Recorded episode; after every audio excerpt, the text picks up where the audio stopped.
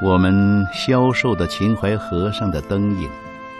当月圆有角的仲夏之夜，在茶店里吃了一盘豆腐干丝，两个烧饼之后，以歪歪的脚步学生夫子庙前停泊着的画舫，就懒洋洋躺到藤椅上去了。好雨争的江南傍晚。也还是热的，快开船吧！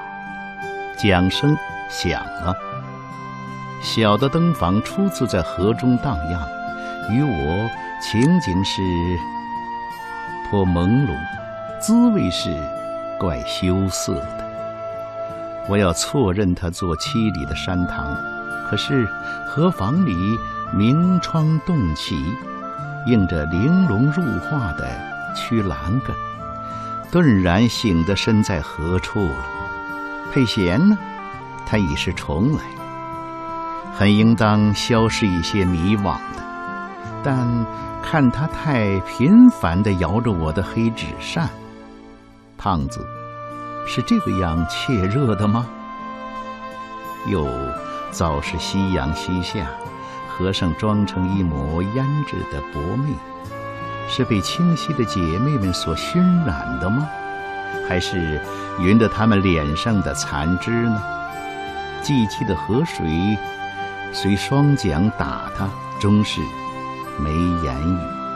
密匝匝的起恨，逐老去的年华，已都如密行似的融在流波的心窝里，连呜咽也将嫌它多事。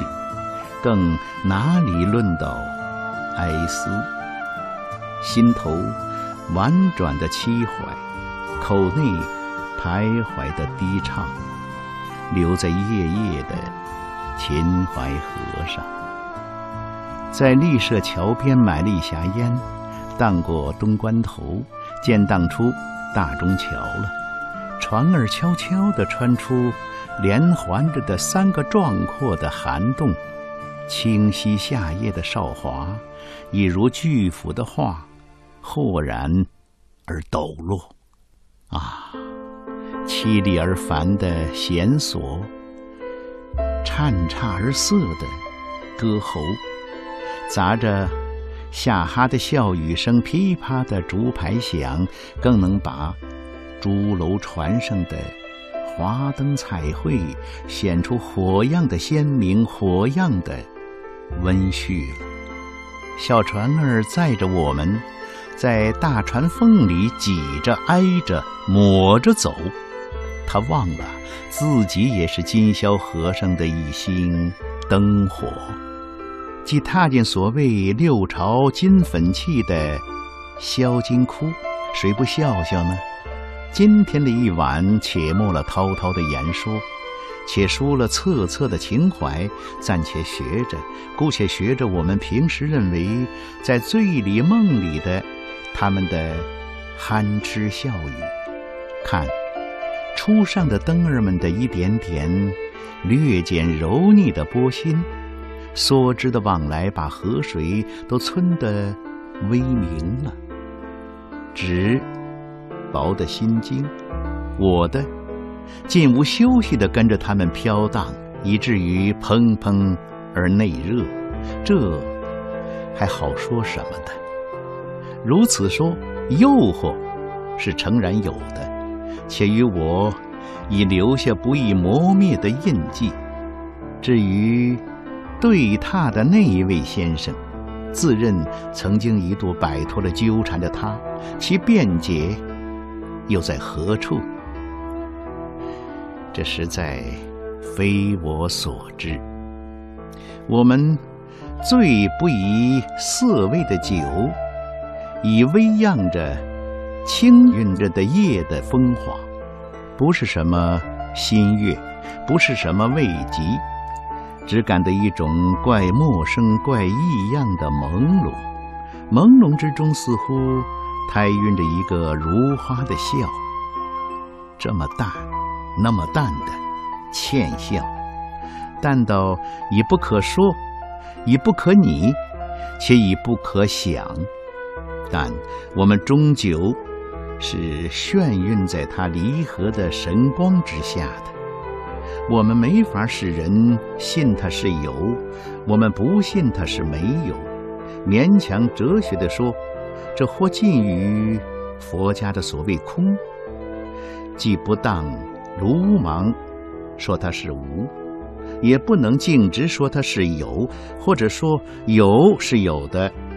只因无可比拟形容那有的光景，故从表面看，与没有似不生分别。若定要我再说的具体些，譬如东风初进时，直上高翔的纸鸢，牵线的那人儿自然远得很了，知他是哪一家呢？但。凭那鸢尾一缕飘绵的彩线，便容易揣知下面的人环中必有微红的一双素手，卷起轻飘的广袖，劳丹和小纸鸢儿的命根的。飘翔岂不是东风的力，又岂不是纸鸢的含德？但其根株将另有所寄。请问，这和纸鸢的醒悟与否有何关系？故我们不能认笑是非由，也不能认朦胧即是笑。我们定应当如此说：朦胧里胎孕着一个如花的幻笑，和朦胧又互相混融着的，因它本来是淡极了，淡极了这么一个。漫听那些纷繁的话，船儿已将泊在灯火的丛中去了。对岸有盏跳动的汽油灯，佩贤便硬说它远不如微黄的灯火。我简直没法和他分正那是非。时有小小的艇子，急忙忙打桨。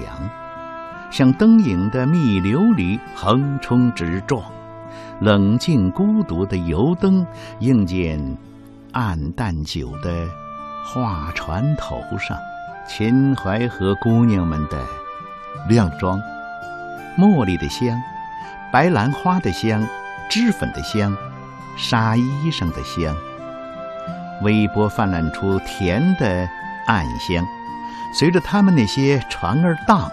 随着我们这船儿荡，随着大大小小一切的船儿荡，有的互相笑语，有的默然不响，有的趁着胡琴亮着嗓子唱，一个、三两个、五六七个。